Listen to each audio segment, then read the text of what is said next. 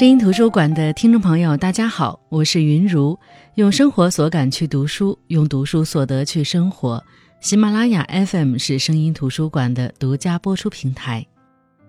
一个平平常常的日子，细蒙蒙的雨丝夹着一星半点的雪花，正风风凛凛地向大地飘洒着。司令一快到静止，雪当然再不会从留，往往还没等落地，就已经消失得无踪无影了。黄土高原严寒而漫长的冬天，看来就要过去，但那真正温暖的春天，还远远的没有到来。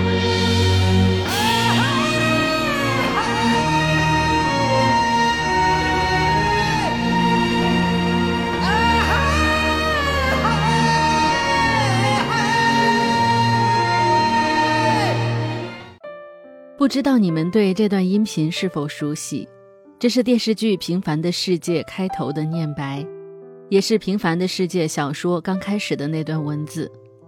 据说电视剧开始的念白是路遥本人的声音，但是我无从考证。我至今记得我高二的时候，每天晚上躲在被窝里看这本书时的揪心和那种渲染出来的励志的情绪，有着很多期盼和唏嘘。前两年电视剧播出的时候，我们全家是一集不落的看完了。这中间包括我和我爸这种看过小说的，也包括我老公、我妈妈这些没看过小说的。我们一致认为电视剧很好看，故事具有时代性，人们容易带入剧情设定的时代当中，人物丰满，各色人等都有。今天要跟大家分享的是《平凡的世界》这部小说。这部小说自1986年问世那天起，就一直深受着读者的追捧和热爱，直到今天，《平凡的世界》依然是中国人最爱看的书之一。而作者路遥也凭借这本书获得了第三届茅盾文学奖。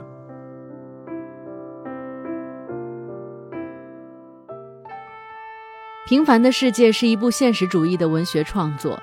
它真实地展现了1975年到1985年这十年间黄土高原上的农民生活的全景。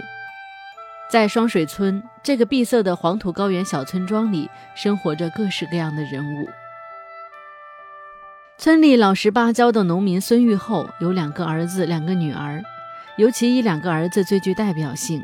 一个是不得已承担起家庭重担，坚信通过自己的努力一定能让家里人、让村里人过上幸福生活的孙少安；另一个是在外读书后产生了和农民思维不一样的追求的二儿子孙少平。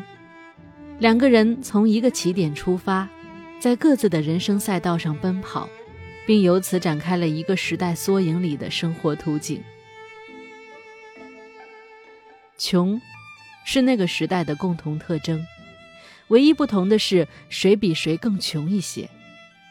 显然，农村比城市更穷一些，于是和现在一样，城市成为了财富、权力、人才更为集中的地方，也成为了人们趋之若鹜的地方。从小青梅竹马长大的孙少安和田润叶懵懂的爱情，就遭遇到了城市和农村的鸿沟。孙少安是一个地地道道的农民，小学毕业便辍学回家里帮忙。家里是一个烂摊场，欠着一屁股债，靠他和父亲两个劳力只能勉强糊口。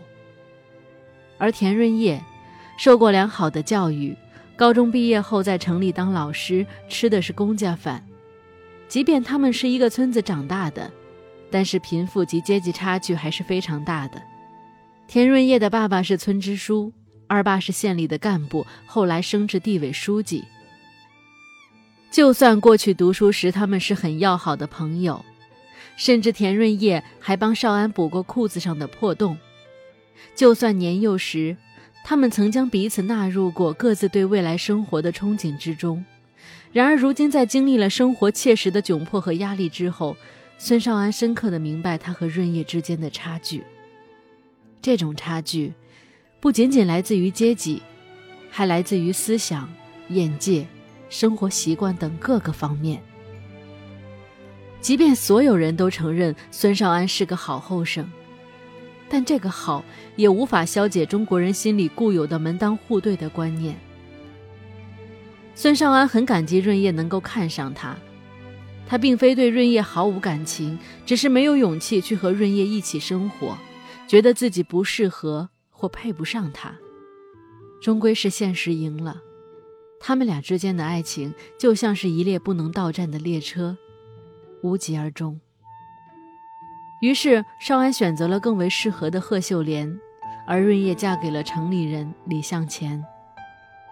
选择秀莲是因为听说秀莲不要彩礼。孙少安和贺秀莲之间的结合显得平淡而朴实，他们之间的爱情很大程度上来自于彼此觉得对方很符合自己的需求。女方觉得男方长得还不错，看上去人也阳光，身体也壮实。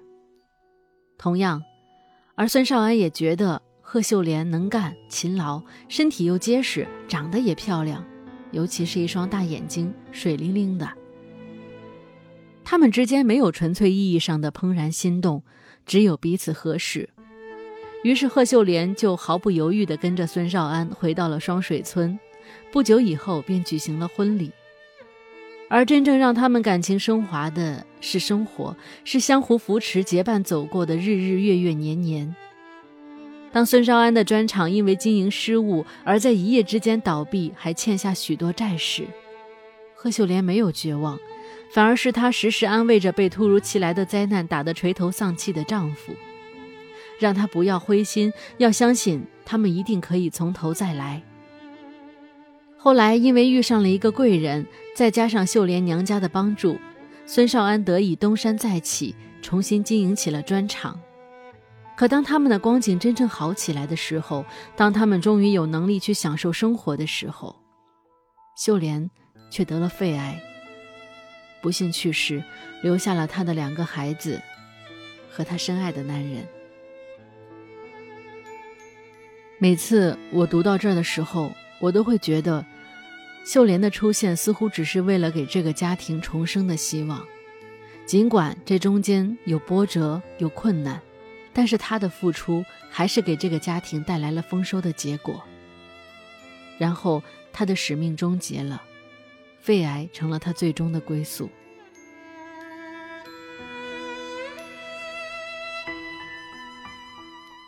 而润叶，他被亲情绑架，被爱情抛弃，无奈之下勉强向世俗婚姻低头，嫁给了李向前。但无论李向前怎么讨好润叶，这个倔姑娘从来没有给过丈夫任何好脸色，更别提情分了。然而，当李向前出了车祸被劫之后，痛苦的婚姻才有了转机。润叶忽然认识到了生活赋予他的职责，在撑起整个家的过程里，他得到了自我救赎和重生。再来说说孙少平吧。少平虽然贫穷，但是他精神上富足，他喜欢读书，热爱读书。知道自己终会出人头地，知道自己并不比别人差，所以他在爱情面前不会自卑，不会有那么多的压力。他能够做真实的自我，表露真实的情感。而田润叶的堂妹田晓霞天真烂漫、单纯、善良、勇敢。当她和孙少平偶遇以后，渐渐地发展成志同道合的好朋友。田晓霞的家庭条件比较优越。爸爸是田润叶的二爸，就是我前面提到的，是黄原的地委书记。从小在城市中长大，没有经受过陕西农村的艰苦生活。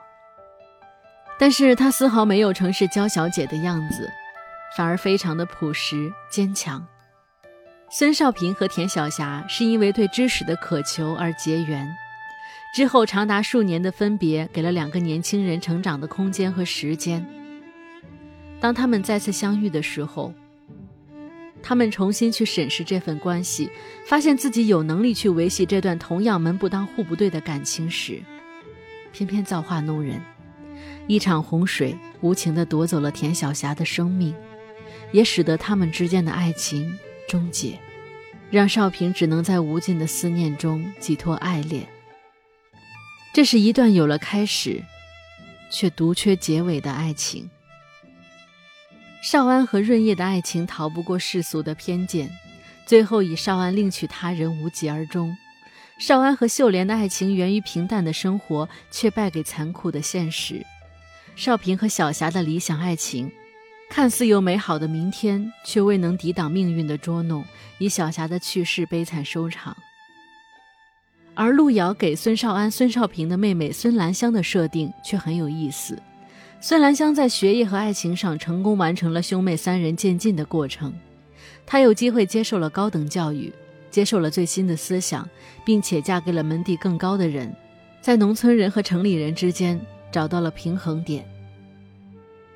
在这中间，路遥所描述的所有的爱情是他理想化的一个心灵寄托，他把自己所赞同的爱情观赋予给这些人物角色上，这不仅是最纯洁的爱情的讴歌，也是对人性的亲切的关怀。当然，爱情并不是平凡的世界里所描述的全部，只是那个时候年轻人在时代裹挟下所做的选择和被选择，这和他们的三观有关，同时也和整个社会的认知有关。平凡的世界最核心的表达是年轻人的奋斗和追梦历程，这一点在孙家两兄弟的身上体现的尤为明显。他们努力改变环境和自身，在平凡的世界里。创造不平凡的人生。我们可以看一下孙少安，一个农民的儿子，六岁开始干农活，后来十三岁为了帮助父亲辍学，十八岁那年，他凭借着精明强悍和可怕的吃苦精神，被推选为生产队长，一跃成为了村里的能人。他为了让乡亲们过上好日子，不惜被扣上资本主义的大帽子，为此付出了沉重的代价。当然，社会有了进一步的改革后。孙少安办起了砖厂，砖厂开始非常红火。当他扩大砖厂，为村民做些好事时，却因为一个师傅烧坏了砖窑，赔了大把的钱。在妻子的鼓励下，他那不服输的信念复苏，贷了款重整他的砖厂。生活给了他丰厚的回报，他成功了。他的成功引起了县领导的重视，也点燃了村民的希望之火。孙少安在面对艰难的生活现实时，不是一味的忍受，而是充满希望的，靠勤劳、靠坚强去实现生活的理想。孙少平是一个有理想、有抱负的知识青年，在高中生活中，他抓住一切时间学习、读书、看报，因此开阔了视野，增长了知识，形成了他乐观、健康、向上的生活态度。他具备一定的学识和才华，在经历了三年的教师生涯后，他毅然离开了双水村，去走向了城市，去追求生存的希望和价值。这中间，他过得非常苦，但是他的精神却很富足。孙少安以一人之力承担家庭的重担和全村致富的希望，用顽强的精神去负重前行，使家庭摆脱贫困，村民富裕。他用他的脊梁撑起了一个家、一个村，甚至是一整个世界。而孙少平通过刻苦的努力、诚实的劳动，无论是从思想上还是境界上，都完成了一个阶层到另一个阶层的跨越，成了一名光荣的煤矿工人。凭借自己强有力的双手，掌稳了生活的舵。其实，我感觉这两个人，在路遥的笔下。正是苦难的生活给了他们富足的精神家园，使他们具有最顽强、最震慑人心的生命力。路遥在《平凡的世界》这本书里说：“什么是人生？人生就是永不休止的奋斗。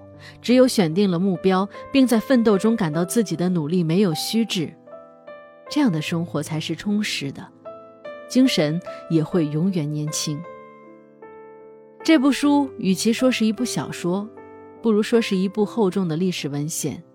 它真实的勾勒出了中国在上个世纪转型期的城乡社会图景，塑造了像孙少安、孙少平、田润叶、田晓霞这些年轻人。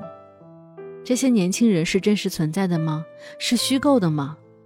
不管是不是，在作者路遥的笔下，在那一代人的回忆里，他都是那个时代年轻人的代表。他们怀揣理想，又与大时代撞个满怀。他们获得了自我价值实现的空间，但又受到种种的条件限制。他们对于光怪陆离的新世界充满焦虑，又不甘于平凡的人生。其实话说回来，《平凡的世界》所描述的是一九七五年至一九八五年十年间的农村生活场景。这个时候正是改革开放前后的过渡时期。作品里两个主要的人物孙少安、孙少平，他们青春成长的辛苦与甜蜜，人生历程的顺遂与坎坷，都跟当时的时代氛围、社会环境密切相关。故事开场的时候还处在改革开放的前夕，那个时候。穷困与愚昧交织在一起，这使得他们无论是上学读书，还是在家务农，四处碰壁，活得自卑且苟且。而徐徐吹来了改革的春风之后，孙少安由搞承包办砖厂，逐步走向了脱贫致富之路；孙少平则毅然离开农村，到外边去闯荡。时代的命运转折，给他们提供了改变个人命运的机遇。他们紧紧抓住机遇，抓住契机，使自我命运的改变成为可能，变为现实。所以，从另外一个角度上来说，《平凡的世界》这部作品，就是以农村青年在时代转折时期的人生际遇和成长故事为基础，描绘了当代农村青年的事业打拼与人生奋斗，也歌颂了给他们提供机遇、成全他们理想的改革开放时代。这也告诉人们。我们每个人都不是孤立的，命运也不是个人的，个人与社会相辅相成，个人命运与时代命运紧密相连。那么平凡的世界在恢宏磅礴的时代背景下，描绘了一群年轻人的追梦之旅。每个时代都有一个时代的特质，身处其中的我们，其实都像是和大浪搏击的水手，知道自己的目标。努力顺势而为，逆势而生。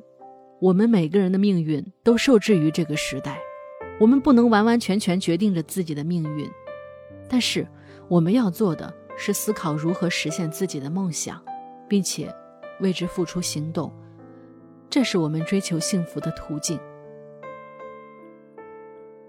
我相信每个人在拿起这本书阅读它的时候，都能够获得不同的感受。因为《平凡的世界》这本书就好比是一面镜子，它可以折射出不同的哲理和思路，同时对当代人们的生活产生思想的指引。即便是平凡人，也需要具备孙少安、孙少平的精神，那就是在苦难中奋斗和成长，努力将生活改变的不平凡的精神。其实值得一提的是，路遥花费了六年的时间写了这部百万字的小说。在这六年里，这工作耗尽了他的全部心力。小说出版不久后，路遥因为肝硬化医治无效，在西安逝世，年仅四十二岁。他出身贫苦，身为家中长子，因父母无力抚养，七岁时就被父亲过继给伯父。因为穷，无法排遣的饥饿充斥着路遥的少年时代。正因为他对底层的贫苦、农村青年的惶惑有着深切的体味。这些生命经验被不加掩饰地注入到了平凡的世界里，那个面黄肌瘦的孙少平身上。对世界的敏感，对苦难的同情，对改变命运的渴望。这个平凡的世界是建立在路遥的记忆和疼痛之上的。无论是路遥，还是路遥笔下的人物，他们的逐梦之旅给我的触动非常大。我不知道你们想过没有，在整个国家抵抗贫穷的年代，父辈们的青春究竟在经历些什么？他们的努力冲劲比我们这代人不知道要大多少。即便现实给予他们的结果少得可怜，但是他们仍然在往前走，忍辱负重的往前走。